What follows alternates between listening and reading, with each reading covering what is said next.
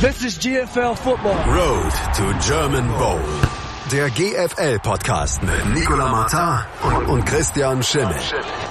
Auf meinsportradio.de. Road to German Bowl, der GFL-Podcast hier bei meinsportradio.de. Nicola Martin, Christian Schimmel für die GFL-Vorschau auf die Playoffs nach einer Woche Pause, die sich äh, durch unpassende Terminkalender ergeben hat, sind wir wieder am Start. Aber Christian, wir sind jetzt auch heiß wie Frittenfett auf Playoffs und Relegation, oder? Wir haben jetzt nochmal ganz hart äh, adjusted und an ein paar neuen, äh, neuen Kombinationen, Wortkombinationen gearbeitet, haben noch ein paar neue Wörter in unseren Wortschatz implementiert und versuchen damit jetzt die neuen Playoff-Zuhörer auch zu überraschen dass äh, nicht jeder denkt, es kommt immer dasselbe. Und ja, wir sind sehr heiß auf die Playoffs und wir sind heiß auf die Relegation. Ähm, äh, Nikola, es gibt keine Unentschieden mehr. Das ist vermutlich die beste Nachricht für dich. Das ist definitiv eine sehr gute Nachricht. Wobei doch, es kann noch zwei Unentschieden geben. Immerhin in den Hinspielen der Relegation. Genau. Aber die wären nicht ganz so dramatisch, weil die wären nicht so spielentscheidend. Ähm, aber tatsächlich ansonsten fällt jede Entscheidung spätestens in der Overtime. Wir schauen also zurück, bevor wir auf die sechs Playoff-Partien, die noch anstehen und die vier Relegationsspiele gucken, bevor es zu German Bowl 40 geht, German Bowl XL. Wir schauen zurück auf die letzte Woche vor den Playoffs. Und du hast ja so schön schon es angesprochen. Wir hatten angeteasert ein Duell um die Nordmeisterschaft zwischen den New Yorker Lions und den Dresden Monarchs. Wir hatten gesagt, der Sieger ist Nordmeister, der Verlierer muss nach Frankfurt.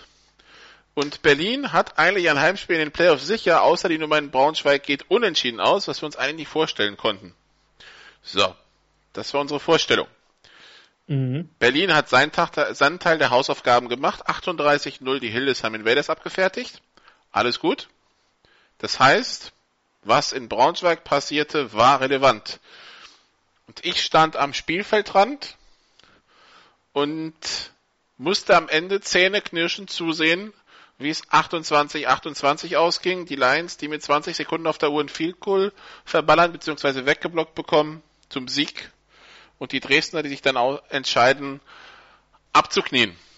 Ähm, ja, ich finde es jetzt schade, dass so eine Nordmeisterschaft per Unentschieden entschieden wird. Ähm, unabhängig davon, was jetzt den Rebels geschehen ist, ja, äh, die sich ja noch mehr ärgern können, weil sie statt einem Heimspiel jetzt ein Auswärtsspiel haben. Ich finde es halt schade, dass wir in der GFL diese unentschieden Regeln haben, generell, weil ich finde, College Overtime ist mit das Spannendste, was es gibt, Sportart übergreifend.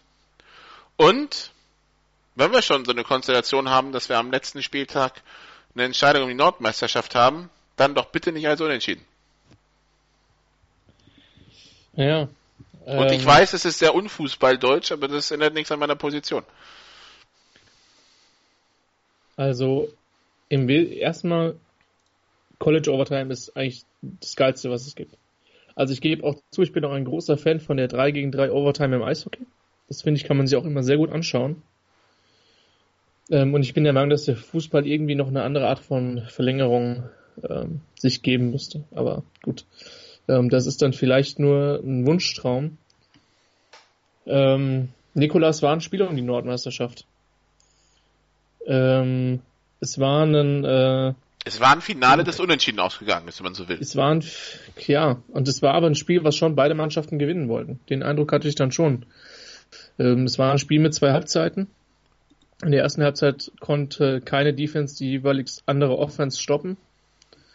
Ähm, wir sind in die Pause gegangen mitnehmen. Was war es denn? 28, 21? Ja. Kann man gucken. Für, für Braunschweig. Ja, und dann gab es noch genau sieben Punkte und die haben die Monarchs relativ zeitnah im dritten Viertel gemacht. Und dann war es rum. Ähm, ja, und dann haben beide Teams keinen Schlüssel mehr gefunden. Bei den Dresdnern hatte, hatte ich schon generell das Gefühl, dass man äh, ähm, dass man nicht unzufrieden war mit dem Punkt, weil das heißt halt Playoff-Heimspiel. Und das heißt halt nicht gegen Frankfurt spielen zu müssen, außer im German Bowl. Sofern es soweit kommt. Und äh, ich glaube jetzt schon, dass die Braunschweiger dieses Field Goal treffen wollten, Nicola. Also alles andere ist Quatsch. Allein schon, allein, weil, weil es die Rebels auf den anderen Ast geschickt hätte. Das ist das eine und allein schon, um sicher zu gehen, dass ähm, du willst ja ja punkten, um sie auf Nummer sicher zu gehen. Es kann ja immer was passieren, weißt du? Ähm, übrigens, wenn ich, wenn die, wenn ich die Zuschauerzahlen richtig deute, war das auch das bestbesuchte GFL-Spiel dieses Jahr. Mit äh, über viereinhalbtausend. Ähm, da ist mal gucken, ob in den Playoffs noch was möglich ist. Ähm, dass die Dresdner mit 15 Sekunden aufs Knie gehen, Nikola, bei dem Spielstand, kann ich total nachvollziehen. Hätte ich vermutlich in dem Moment genauso gemacht. Ja, Dresden gegen Weil, übrigens über 7000 Zuschauer ne, im großen Stadion. Dann habe ich das übersehen. Aber ansonsten, ja, das ist definitiv das zweitbestbesuchteste Spiel. Ja, dann sind die Dresdner zweimal für die besten Zuschauerzahlen eben mitverantwortlich. Einmal zu Hause, einmal auswärts. Dass sie dann mit ein paar Sekunden aufs Knie gehen, im Sinne eines, eines Heimspiels in den Playoffs, Nikola, kann ich total nachvollziehen. Es ist schade. Äh, wir haben jetzt so eine Partie am Wochenende, die auch gut und gerne ein German Bowl hätte sein können, meiner Meinung nach. Aber gut, ähm, wie heißt es so schön? Und jetzt kannst du wieder nicht mit deinem Tacker schmeißen. Wenn du, wenn du German Bowl holen willst, musst du alle schlagen. Und ähm, ich denke, dass auch in Frankfurt einige nicht so erfreut waren, dass es dann äh, gegen die gegen die Rebels geht, die ja mit ihrer Physis der Universe wirklich wehtun kann. Zum einen, weil es nicht gegen Dresden geht, die man dann quasi nochmal hätte ansprechen können auf diese Geschichte von wegen, die Frankfurter gehören nicht in die Playoffs und äh, das Matchup wird tatsächlich wahrscheinlich ähm, eher in Richtung Frankfurt ausgependelt. So sind es halt zwei physische Teams, die aufeinandertreffen werden und äh, da sprechen wir dann im zweiten Teil drüber. Das äh, könnte ein spannendes Duell werden. Wir haben also geklärt, eins im Norden Braunschweig, zwei Dresden, drei Rabbits, vier Köln. Genau. Im Süden wussten wir eins Hall, zwei Frankfurt, drei Allgäu und suchten noch eine Nummer vier. Und wer da Spannung erwartet hat, der war dann ein bisschen enttäuscht und wer der Münchner Fan war, wird es ihm tierisch egal gewesen sein, denn ja. die Münchner gewinnen mit 37 zu 7 gegen die Stuttgart Scorpions, qualifizierten sich damit für die Playoffs und machten das Spiel Ingolstadt-Marburg, das später stattfand, zu einem Spiel um die goldene Ananas. Marburg ja, hat, war unterhaltsam. Marburg hat dann knapp gewonnen und sichert sich Platz 5 vor Ingolstadt Platz 6. Aber die Munich Cowboys sind in den Playoffs. Ein Team, das einige schon ähm, Mitte Juni, Ende Juni im Abstiegsduell mit den Stuttgartern sahen. Ja. Und ich kann. Und wir haben es, ich, ich, möchte nur mal sagen, wir haben es im, im Juli hochgerechnet, dass die Cowboys es noch in die Playoffs schaffen können und sie haben es geschafft. Und ich kann's, und da würde ich jetzt die beiden GFL-TV-Kollegen Nordfisch und Renner auch mit einschließen, dass wir die, die Cowboys eigentlich nie so schlecht gesehen haben. Weil A, mega hartes Startprogramm und B, oft gute Leistungen, sich gut verkauft. Und äh, für mich waren sie dann, wenn man die komplette Saison betrachtet, auch der absolut verdiente Vierte verdient in den Playoffs. Ähm, deutlich gesteigert zuletzt im Jahr, in vielen Mannschaftsteilen besser geworden. Eines der besser gecoachten Teams, meiner Meinung nach. Und äh, auch wenn die Tour nach Braunschweig jetzt nicht einfach wird, man hat sich belohnt. Und äh, es ist ein gutes Zeichen für ein Programm im Süden, was ja zu den ältesten überhaupt gehört und was so ein bisschen in der Abwärtsspirale gefühlt ein bisschen war, letztes Jahr fast in die Relegation gerutscht wäre aber ähm, ja, jetzt einen hervorragenden Job gemacht hat und man ist vor allen Dingen ruhig geblieben. Ich glaube, dass man da insbesondere mit dem, dem Head Coach, den man da jetzt hat, eine, jemanden, jemanden bringt, der da durchaus ähm, ja ein bisschen Konstanz rein reinbringt in die ganze Geschichte. Und deswegen, Nikola, das war ein eindeutiges Spiel. Stuttgart hat es auch durchaus versucht. Das war jetzt nicht, dass die das Spiel komplett abgeschenkt hätten. Für die ging es um nichts mehr. Die dürfen in der, die, für die war die Relegation schon vorher klar. Aber München hatte in dem Spiel die richtige Mentalität und hat da von Anfang an klar gemacht, wer das Playoff-Team ist und wer dann in die Relegation fährt. Und äh, hat das Ding dann souverän gewonnen. Deswegen Marburg-Ingolstadt war ein Spiel um die goldene Ananas, immerhin ein sehr unterhaltsames Spiel um die goldene Ananas. Aber ich sag mal so, Nikola, ich weiß nicht, wie es dir geht. Für mich passen dann am Ende der Saison auch die Platzierungen im Süden ziemlich gut. angesichts dessen, was wir gesehen haben, ja. Ähm, ich glaube, es gibt Teams, die sich ärgern werden. Ähm, Kirchdorf über die eigene Offense, Marburg über alles. Ähm, Ingolstadt über die mangelnde Konstanz. Äh, ja. Stuttgart, ich meine, einer musste halt Achter werden. Ja, du musst dir halt mal überlegen, ne? Äh, Stuttgart wird Achter. Und ich meine, dieses diese hätte, wäre, wenn Spiele sind halt komplett hätte, idiotisch, hätte, ne? hätte beinahe Marburg zweimal geschlagen. Ja, und ich meine, es geht ja alleine darum, dass dieser Sieg gegen eine, bei allem Respekt, Tom Schmidt gelehrt Kirchdorf Wildcats Offense am ersten Spieltag. Geht das Ding für Stuttgart aus, dann sind die Wildcats in der Relegation. Ne? Also, aber die Kirchdorfer haben sich das auch verdient mit einer guten Defense. Die hatten für mich nur einen richtig, richtig schlechten Auftritt, das war der in Stuttgart. Haben sonst fast immer mitgehalten. Schwäbisch Hall einmal sehr, sehr hart gespielt. Ähm, und mit denen rechne ich nächstes Jahr auch. Gut, das letzte Spiel in Schwäbisch Hall, da ging jetzt relativ wenig. Da fehlten aber auch sechs Starter in der Offense, inklusive Backup Tom Schmidtke. Das war dann, ja, da war die Luft halt raus. Ja, vom Starter hatte man sich ja schon vorher verabschiedet. Also, ja, da, da ging nichts für die, äh, für die Wildcats, die sich aber entsprechend mit ihrer guten Defense diese sieben Punkte geholt haben und das hat dann halt gereicht. Und von daher passt das für mich, aber nochmal, die werden für mich eher ein Programm, was für mich nicht zwingend nach unten schauen muss nächstes Jahr. Wenn die Offense spielt, die werden ähm, die, die, ich glaube, wenn die, wenn die Defense so halbwegs zusammenbleibt und wenn die Offense ein bisschen wir müssen Bissig, anderthalb Schritte nach vorne machen. Bissiger wird, dann äh, ja. ab dafür. Also ja, sind die auf jeden Fall dabei. Von daher, ja, bin ich guter Dinge, was die Kirchdorf Wildcats betrifft. Und da wir natürlich eine gewisse Chronistenpflicht haben, wollen wir noch erwähnen, die Cologne Crocodiles schlagen die Hamburg Huskies mit 38 zu 21. Da stand aber vorher schon fest, dass Köln Vierter ist und dass die Huskies Letzter werden. Und die Schwäbischer Unicorns schlagen die Kirchdorf Wildcats 40-0. Auch da stand schon fest ähm, im Vorfeld, dass Schwäbisch Hall Südmeister ist und die Kirchdorf Wildcats ähm, Siebter. Und die Schwäbischer Unicorns haben jetzt einen Neuzugang präsentiert. CJ Okpalobi, sein Name. Genau, interessanter Mann, der am College Running Back und Cornerback gespielt hat und den Unicorns eine weitere Waffe in ihrem Arsenal an Offensivspielern gibt. Man darf jetzt gespannt sein, wie viel Einsatzzeit der junge Mann sieht, denn auch für die Unicorns gilt, auch ein deutscher Meister darf nur zwei A-Spieler einsetzen. Das sind in Schwäbisch Hall in aller Regel Rutenbeck und Robitaille. Ähm, muss man mal sehen. Rutenbeck ähm, war über das ganze Jahr ja angeschlagen.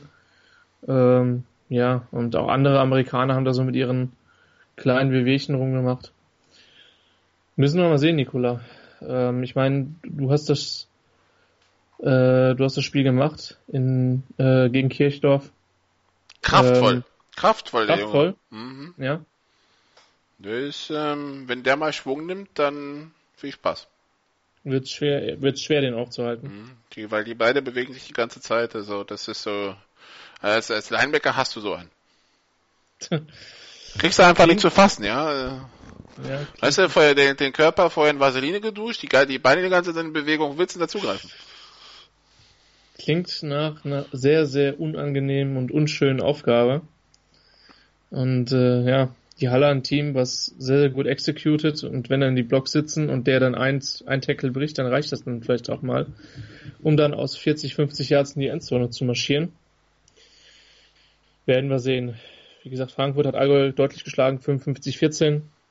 Und bestand noch die theoretische, allerdings nur die theoretische Chance, dass Allgäu da Zweiter wird. Ähm, die gab es nicht. Und ansonsten, Nikola, ja, Playoff-Time. Reguläre Saison vorbei. Jetzt wird's entscheidend. Und deshalb machen wir jetzt eine kurze Pause und dann schalten wir den Playoff-Modus. Bis gleich. Hallo liebe Hörer, mein Name ist Yannick Lebherz. Ich bin Schwimmer der deutschen Nationalmannschaft und ich höre meinsportradio.de. Hören, was andere denken auf meinsportradio.de.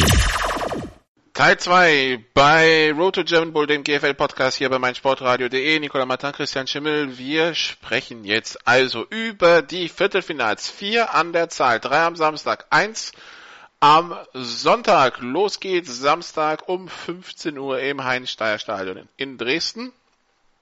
Mit dem Spiel Dresden Monarchs gegen die Allgäu Comets und einem Duell, wo ich sagen würde, Christian, das ist ein bisschen das Duell derjenigen, die jetzt vielleicht in einer Position stehen, wo wir sie vielleicht vor zwei, drei Wochen beide nicht erwartet haben, nämlich, äh, dass die Dresdner Zweiter werden und dass die Comets Dritter werden.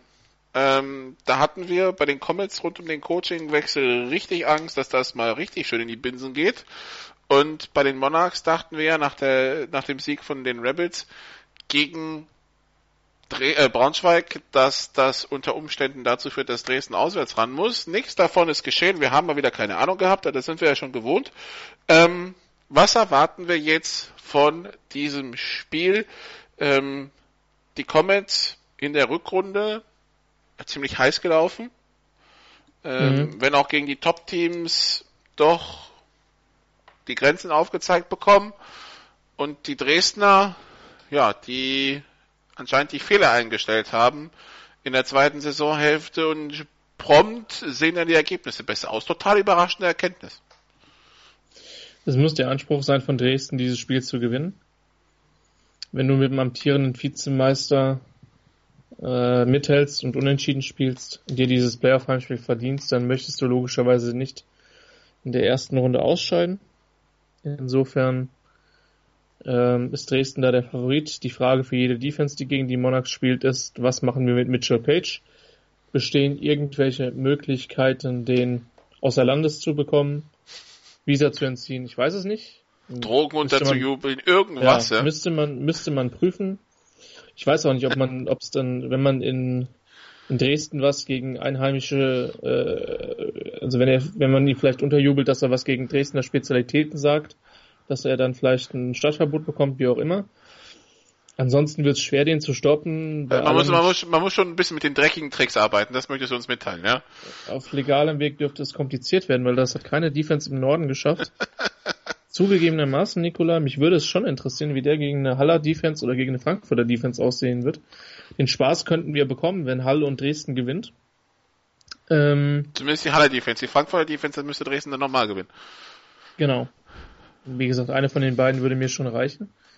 Ähm, die Comets Defense, die nach dem Coachingwechsel überraschenderweise aufgewacht ist und angefangen hat, richtigen Football zu spielen. Ähm, gut für die Comets, gut für das Programm. Ähm, auch gut für die Mitspieler, weil so hat man sich dann auch die Playoff-Teilnahme erarbeitet.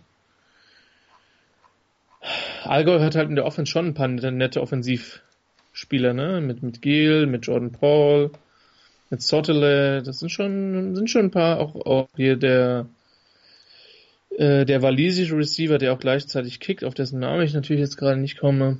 Was? Nee, ähm, Spencer, Spencer Cutland. Ja. ja. Also sind schon ein paar nette Spieler dabei und die Defense von den, von den Comets ist generell nicht so schlecht, insbesondere die Line. Ich sag mal so, im Sinne des Football-Interessenten würde ich es einfach gerne sehen, dass die mal mit, mit 10 oder 14 Punkten führen und gucken, was Dresden dann macht. Aber realistisch gesehen sind, müssen die Monarchs in dem Spiel Favorit mit, weiß ich nicht, 10 Punkten ungefähr sein. Ja, sehe ich eh nicht. Oder? Allein schon also. wegen des Heimvorteils. Dreh, äh, Kempten hat eine lange Anreise. Ähm, ja. Es hat jetzt schon länger nicht mehr gegen Nordteam gespielt. Man hat ja letzte Woche, letztes Jahr die Playoffs verpasst. Das Jahr davor, ähm, ja, die letzten zwei Spiele, die man gegen den Norden gespielt hat, das war zweimal Braunschweig, einmal Viertelfinale 2016, einmal Halbfinale 2015 ähm, davor gab es immer wieder mal Duelle mit Kiel, jetzt ist Dresden mal was Neues für die. Jetzt halt die Frage, ähm, wie geht Dresden auch mit der Situation um? Wir wissen ja alle, das ist auch ein teilweise junges Team, ja. ja. Ähm, Playoffs, Heimspiel, jetzt musst du halt liefern wirklich. Ähm, bisher scheint es ja funktioniert zu haben. Es war ein Must-Win gegen die Rebels, das haben sie gewonnen. Es war ein Don't Lose gegen die Lions, das haben sie nicht verloren. Formulieren wir es mal so. Ähm, das heißt, sie scheinen dem Druck gewachsen zu sein, vielleicht sogar eher als zu Saisonstart, wo die Spiele gegen Potsdam sehr shaky waren und das Spiel in Berlin ein komplettes Desaster. Ja. Von daher würde ich sagen, Dresden hat sich gefestigt, trifft aber vielleicht auf das Team, das mit nicht das talentierteste ist, nicht das Beste ist, nicht das begabteste ist, aber vielleicht das Team, das im Augenblick am heißesten ist und das mit am meisten Herz spielt. Ja, am meisten Herz und mit vermutlich auch der besten Stimmung. Weil was hast du jetzt als Comets zu verlieren? Du hast ja dieses Spiel in Dresden verdient durch die letzten Auftritte und ja. Bin ich bei dir. Also wie gesagt, ich bin gespannt, wie Dresden reagieren würde, wenn sie da wirklich in Rückstand geraten. Normalerweise sollten sie die Qualität haben, um die Partie zu gewinnen, dann auch ins Halbfinale einzuziehen, aber Nikola, die Psyche von Mannschaften ist manchmal komisch. Ne? Da steckt man oft nicht drinne. Und ich meine, Utz Däuber, das muss man an der Stelle natürlich auch mal sagen, der hat einen ganz, ganz hervorragenden Job in Dresden gemacht. Das war ein ziemlicher Umbruch, dass man dann als Tabellenzweiter im Norden rauskommt. Hätten im Norden vermutlich nicht alle vermutet. Und so knapp auch die, die, die Braunschweiger spielt. Warten wir es ab. Aber Monarchs sollten sich da normalerweise durchsetzen und dann gibt es entweder ein, Heimspiel gegen Köln oder ein Auswärtsspiel in Schwäbisch Hall. Denn die beiden treffen dann am Samstag um 17 Uhr aufeinander. Die Überleitung war jetzt toll, Christian. Muss ich mal ein ganz großes Kompliment aussprechen. Das ist dann das zweite Viertelfinale. Alle Viertelfinals können Sie übrigens im Livestream verfolgen auf live.gfl.info. Das zweite Viertelfinale, also Grün gegen Grün. Ein Rematch vom. Da fühle ich mich wohl, Nicola. Vom Gott. Äh, der Hambacher Force Bowl oder was? Hashtag, ähm, äh, Hashtag Rematch, wenn wir den Junior Bowl vor zwei Jahren nehmen, da hat Schwäbisch Hall gegen die Cologne Crocodiles gewonnen äh, im Optima Sportpark. Ähm, beide Teams zuletzt aufeinander getroffen, 2002 damals in der Interconference. Im Herrenbereich hat Hall noch nie gegen Köln gewonnen, aber das war 2002. Das war das zweite Jahr, wo Schwäbisch Hall in der GFL gespielt hat. Und wenn damals jemand gesagt hätte, wisst ihr was, in 15 Jahren die Haller, ja? sechs German Bowl Teilnahmen, drei Meistertitel, hätten alle gesagt, ja ist klar. Ja, inklusive der Haller selbst. Ja?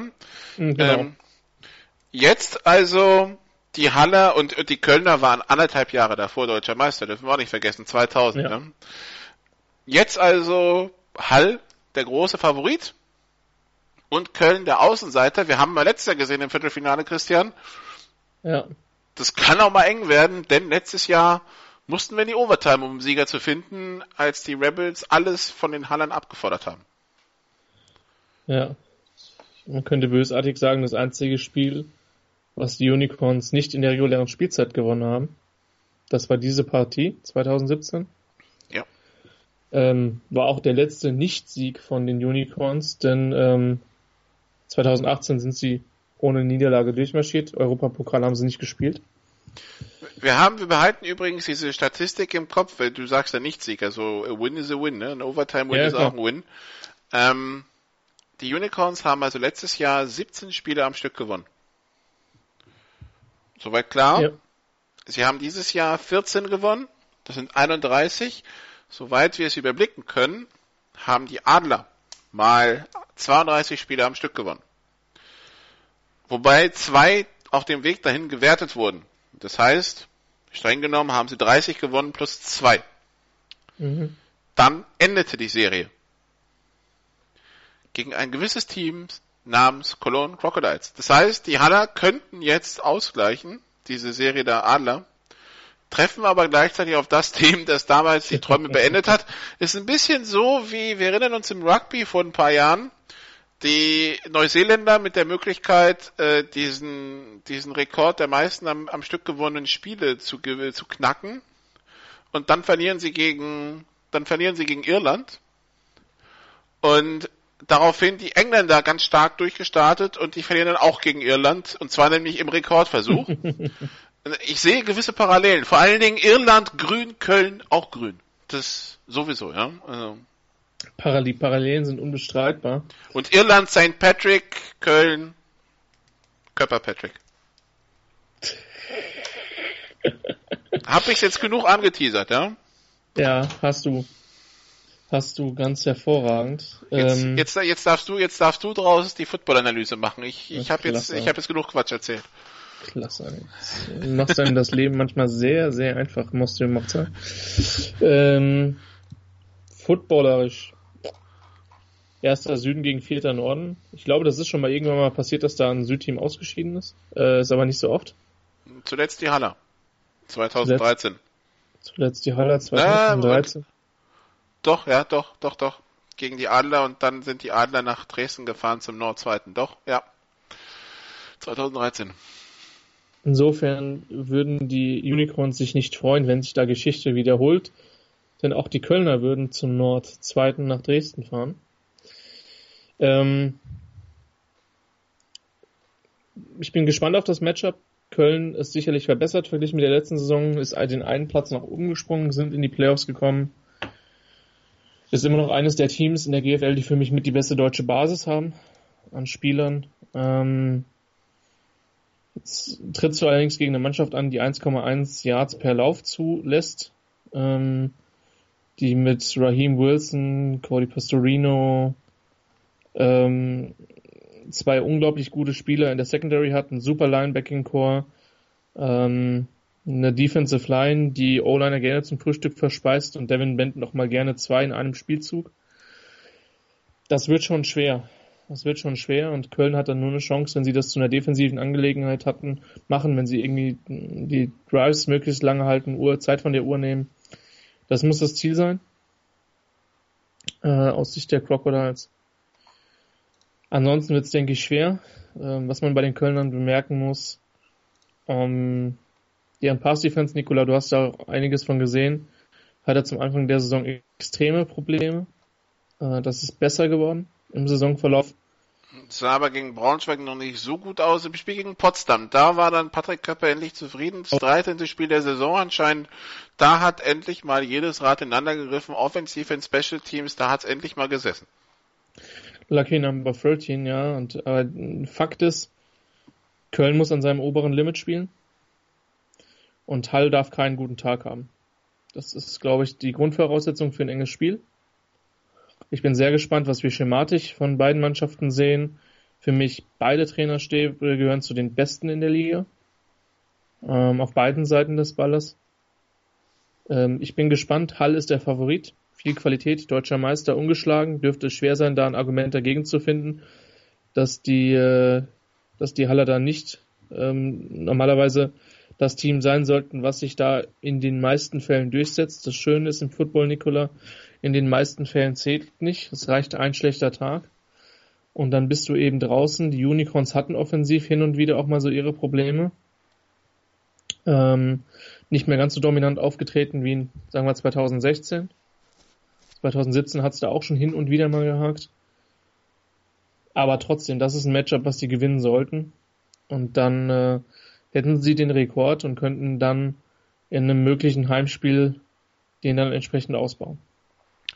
Die Unicorns, die bisher im Optimal Sportpark zu Hause ähm, ungeschlagen sind mit, den, mit der ersten Herren. Von daher möchte man natürlich diesen Nimbus dann auch behalten. Gut, wir machen eine kurze Pause und dann besprechen wir die zwei anderen Playoff-Partien. Bis gleich. Sei dein eigener Programmchef. Mit unserer neuen meinsportradio.de App wählst du jetzt zwischen allen Livestreams und Podcasts. Einfach, immer, überall. Hol dir unsere neue App für iOS und Android und bewerte sie jetzt bei Google Play und im App Store von iTunes. Teil 3 bei Road to German Bowl, dem GFL Podcast bei meinsportradio.de. Nicola Matan, Christian Schimmel besprechen jetzt also den anderen Teil des Playoff-Baums. Der beginnt am Samstag um 18 Uhr. Die New Yorker Lions Braunschweig haben dann die Munich Cowboys zu Gast. Braunschweig, München war 2001 ein Halbfinale, war 2000 Halbfinale, war seitdem das ein oder andere Mal ein ähm, Viertelfinale. Es ist jetzt auch wieder der große Oktoberfestspieltag. Wer irgendwie in bayerischer Tracht kommt, kriegt, glaube ich, Ermäßigung. Also packen Sie die Lederhosen aus, die bestimmt jeder Braunschweiger im Schrank liegen hat. Jeder, und ausnahmslos jeder. Weil jeder deutsche Lederhose im Schrank hat. Ja, das, das, das versucht uns Deutschland doch bei jeder größeren Veranstaltung zu vermitteln. Ich weiß noch, die Eröffnungsfeier von der WM 2006, da hat, da hat sich in Norddeutschland jeder gefreut, dass da wieder Lederhosen und Trachten angesagt waren. Aber gut, ich ähm, schweife ab. Trachten, Trachten auch im Norden gibt, so viel sollte man vielleicht auch sagen. Nur nicht die Die Dirndls und die Lederhosen. Genau. Ich schweife wieder ab. Wir kommen zum Sportlichen zwischen Braunschweig und München Braunschweig, bei denen ein gewisser Troy Tomlin, seines Zeichens Head Coach, einen erlösten, äh, entspannten, aber wirklich äh, erlösten Eindruck machte, nachdem sie Nordmeister geworden sind, weil das war eine schwere Geburt. Das war eine sehr schwere Geburt für Braunschweiger Verhältnisse verglichen mit den letzten Jahren. Gelöst, aber ich glaube schon, dass der seine Mannschaft am liebsten zu zu 100 Sprints um den Platz geschickt hätte. Ja, Moment, Moment. Also, gegenüber der Mannschaft, klar, aber jetzt im Umgang mit uns ist Troy Tomlin, also nie so, wie er gegenüber seiner Mannschaft ist. Und ähm, ich, ich, ich habe Troy Tomlin schon ein paar Mal, schon, ich kenne Troy Tomlin schon ein paar ja. Jahre. Und wie gesagt, also dieses, dieses ein, diesen Eindruck, dass ihm wirklich da ein Stein von Herzen gefallen ist, dass die noch Nordmeister geworden sind, das war für mich neu. Ja, und du siehst, wie, wie sehr die, die, die Haller, äh Quatsch, die Haller, die Braunschweiger kämpfen mussten. Und ich meine, wenn man denen vor der Saison gesagt hätte, ihr werdet Nordmeister, hätten sie gesagt, ja, finden wir gut, erwarten wir aber auch. Wenn man denen gesagt hätte, ihr werdet das mit fünf Minuspunkten, punktgleich mit dem zweiten nur ein Punkt vor dem dritten, hätten die vermutlich ein bisschen mit den Ohren geschlackert. Und ähm, das war eine enge Kiste und die hätten gegen Dresden auch verlieren können. Und dann hätten wir jetzt das Matchup von Frankfurt gegen Braunschweig gehabt, ein Euroball-Rematch. So wäre das eine Partie, die frühestens im Halbfinale möglich ist. Und ähm, bei allem Respekt vor den Münchnern, wir haben sie ja schon sehr im ersten Segment gelobt. Ohne Jacob Edelman, der, im, äh, der ein Targeting kassiert hat und damit gesperrt Richtig. ist dem vielleicht defensiv besten Spieler neben Dominik Siegel und Joschka Barz in der Münchner Defense. Äh, jo, ich sehe eigentlich nicht viele Möglichkeiten für München, das zu gewinnen. Aber die, auch die können komplett ohne Druck befreit aufspielen. Ähm, die Ingolstädter haben das letztes Jahr anderthalb Viertel lang ziemlich knapp gehalten in Braunschweig. Ähm, und das war in Braunschweig mit Casey Terrio. Nochmal, normal sollten die Lions das Ding relativ locker gewinnen. Aber gut. Also das Einzige, was mir aus, aus Braunschweiger Sicht ein bisschen Sorgen macht, ist, dass, glaube ich, das, ähm, das Matchup von der, von der Münchner Defensive Line gegen die Braunschweiger Offensive Line kein so schlechtes für München sein muss. Aber Braunschweig Favorit mit zwei oder drei Scores, oder? Zwei oder drei nicht Scores, Touchdowns, ja. Ja. Also was weiß ich, 17 oder so. 14 bis 17 Punkte.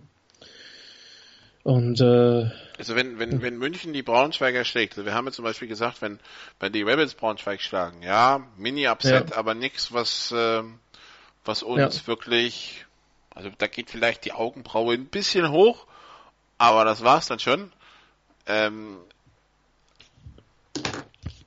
wenn München Braunschweig schlagen sollte am Wochenende, dann könnte es sein, dass ich das vierte Quartal in Stuttgart nicht mehr kommentiere. Aber weil es mich dann sprachlos macht. ja. Das wäre schon Monster-Upset. Das wäre ein Monster-Upset. Aber wie gesagt, für die Münchner, die können mit einem ganz entspannten Mindset dahin fahren. Und wie gesagt, auch Trenton Miller, der, der Quarterback der, der Cowboys ist über die Saison besser geworden, hat mit, mit Soyun und mit Silbermann und mit, äh, auch mit dem neuen R-Wide Receiver echt ein paar gute, gute Anspielstationen. Und ich meine, die Secondary von den Braunschweigern stinkt jetzt nicht, im Gegenteil. Das ist eine super Einheit mit zwei äh, exzellenten Passverteidigern und noch ein paar, noch einen guten Safety und also das ist eine sehr komplette Mannschaft. Ähm, aber trotzdem. Äh, München kann er befreit aufspielen.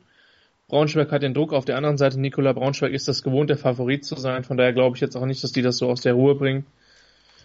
Das einzige, also zum Beispiel ein Jadarian Clark hat jetzt halt Playoff-Spiele letztes Jahr halt nur im Sinne der Aufstiegsspiele der GFL 2 erlebt. Aber ich denke, die ganz großen Prüfungen, die kommen dann normalerweise für Braunschweig im Halbfinale und dann in einem möglichen Endspiel. Okay, das also das erste Halbfinale. Und dann muss der Sieger von Braunschweig gegen München gegen den Sieger von Frankfurt gegen Berlin ran. Also entweder der Sieger von Frankfurt-Berlin fährt nach Braunschweig oder München fährt zum Sieger von Frankfurt-Berlin. Frankfurt Universe, Son Sonntag 15 Uhr, PSD Bank Arena Frankfurt gegen die Berlin Rebels. Zwei Teams, die sich das wahrscheinlich anders vorgestellt haben in Sachen Playoffs. Vor allem im ähm, Viertelfinale, ja. Zumindest in Sachen Viertelfinale, ähm, dass der Weg von, von Frankfurt bei einem Viertelfinalsieg über Braunschweig führen würde, da haben sie sich schon, glaube ich, dran gewöhnt, dass sie erstmal Berlin aus dem Weg räumen müssen, die jetzt zweimal die Braunschweiger geschlagen haben, und dass die Berliner jetzt nach Frankfurt müssen, bevor sie unter Umständen die Chance hätten, die Braunschweiger ein drittes Mal zu ärgern diese Saison, das dürfte beiden weniger schmecken. So würde ich das auch Aber auf der anderen Seite, ich meine, Playoffs sind kein Wunschkonzert, aber trotzdem. Playoffs sind kein Wunschkonzert, du musst alle schlagen, diese üblichen Phrasen gelten. Die Playoffs haben ihre eigenen Gesetze, möchte ich jetzt einfach mal etablieren. Das wird, ist für mich das Matchup schlechthin im Viertelfinale. Ähm, zwei bekannte Nasen werden dieses Spiel kommentieren. Ähm, nämlich äh, du. Die maltesische und Nase und die Monta mhm. Montasbaurische oder was auch immer? Hm? Die maltesische Nase und die aus Montabaur. Ich weiß gerade nicht, wie man Ja, die, die Weller. Die Weller, könnte man dann sagen. Ich kann ja nur meine Westerwälder Herkunft nicht verleugnen, will ich auch gar nicht. Ähm, wie gesagt, für mich das Spiel des Viertelfinals, zwei brutal physische Mannschaften, zwei Mannschaften, die sich defensiv krachen lassen, zwei Mannschaften mit fragwürdigen Offensive Lines, zwei Mannschaften, die gerne Strafen produzieren, insbesondere Frankfurt. Was auch damit, was auch mit der fragwürdigen Offensive Line zu tun hat? Mhm zwei Mannschaften mit herausragend guten Defensivspielern, und zwar sowohl Deutsche als auch Amerikaner. Also Nikola an 34, 35 werden wir mit Sicherheit nicht sehen, außer in der achten Overtime oder so. Ich wollte gerade sagen. Aber ich habe keine Ahnung, wie das Spiel ausgeht. Bei allen anderen kann ich einen Favoriten benennen. In dem Spiel ist es für mich komplett 50-50. Also quasi Frankfurt mit drei, ja? Ja, genau. Drei wäre, ist wäre dann in der die, NFL. die nicht so oft sich in Sportwetten engagieren, sollte man auch nicht. Lass die Finger von Sportwetten, das ist nicht gut. Aber drei ist quasi der Heimvorteil. Da darf ich mal kurz protestieren. Du zerstörst hier gerade die Wirtschaft der Insel, auf der ich lebe, wenn du sagst, Sportwetten sind nicht gut, ja? Okay, dann machen sie das in einem verantwortlichen Rahmen und ähm, Sportwetten kann süchtig machen, ernsthaft. Ähm, aber drei ist halt immer dieser Field Goal Vorteil, den man dem Heimteam gibt. Ich glaube, ich habe am Wochenende gesehen, das Spiel zwischen New Orleans und, äh, und Atlanta ist auch mit, hat das Heimteam auch mit drei Punkte Vorteil. Das heißt, das wird dann quasi als 50-50 Spiel gesehen. Würdest du es denn anders handicappen? Nein. Ähm, ja. Das sagt halt alles. Berlin, ne? Berlin hat den besseren Kicker wahrscheinlich. Ja.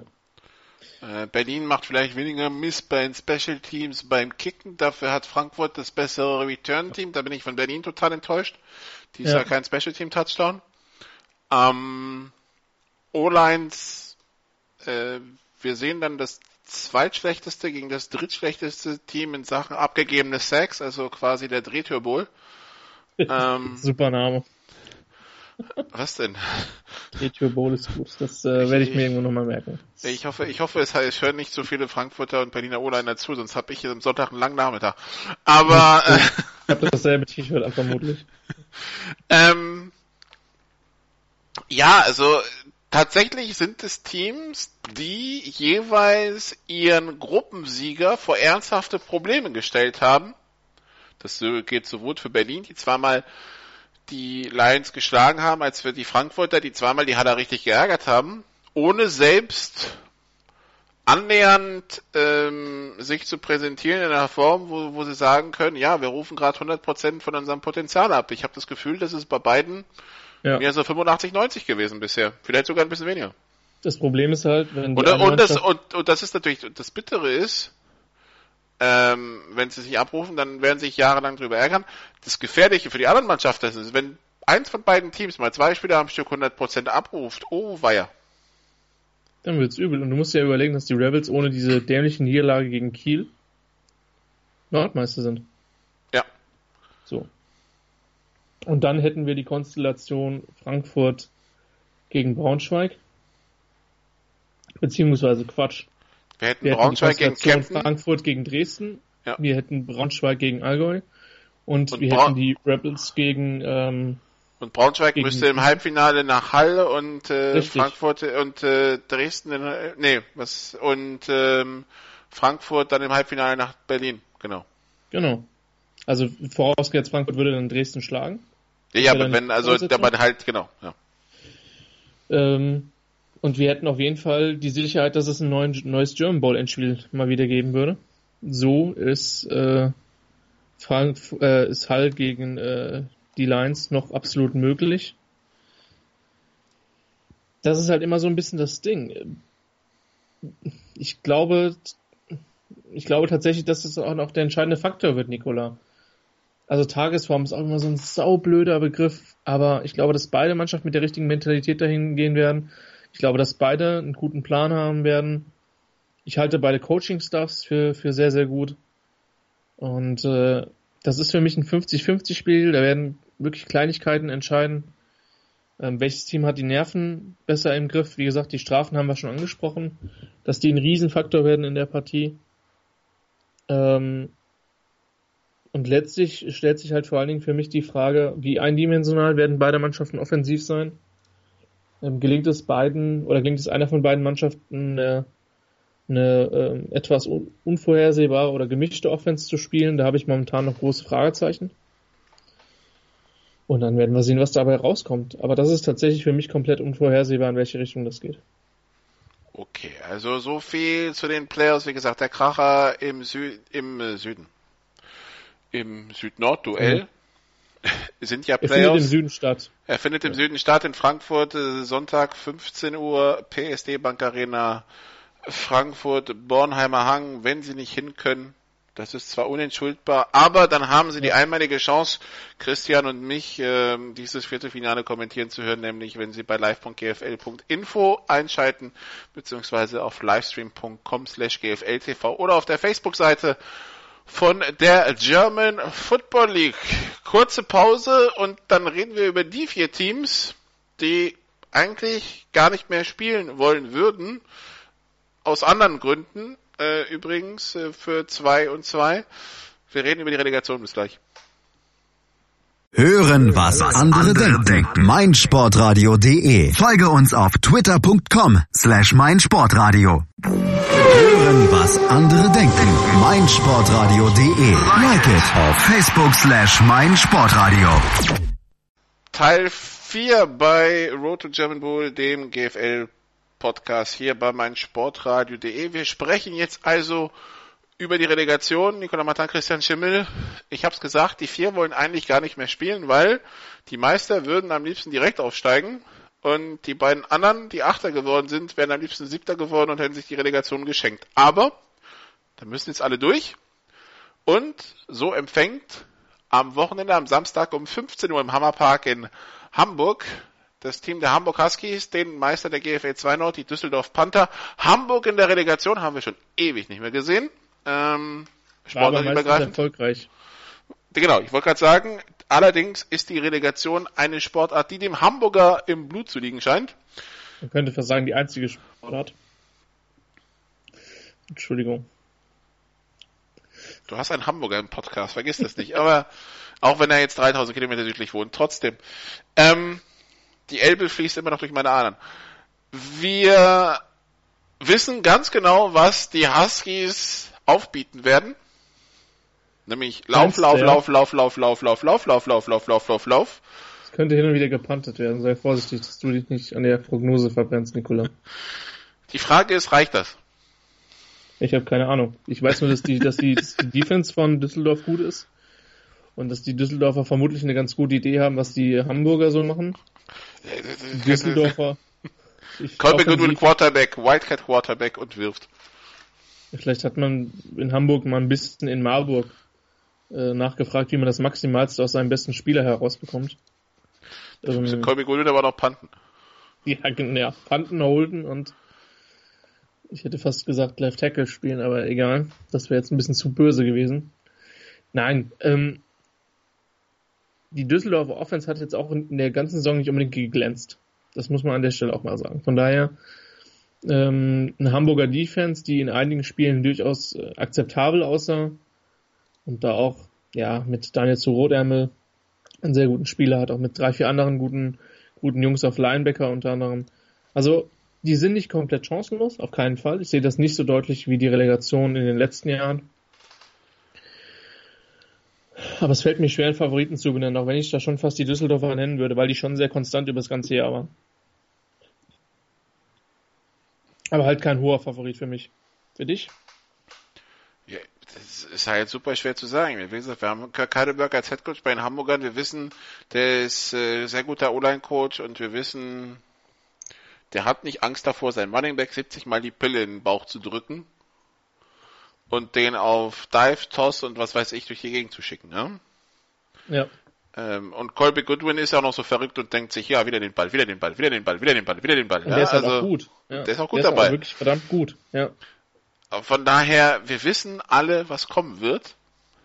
Und wir haben bloß keine Ahnung, ob die Düsseldorf das physisch gestoppt bekommen, weil du permanent einfach rums, rums, rums, rums rein, ja. Und das kann aber auch eine Defense ermüden. Das irgendwann muss im ersten und zweiten Viertel nicht klappen. Aber es kann irgendwann eine Defense mürbe. Genau. Ja. Irgendwann wird die Defense mürbe.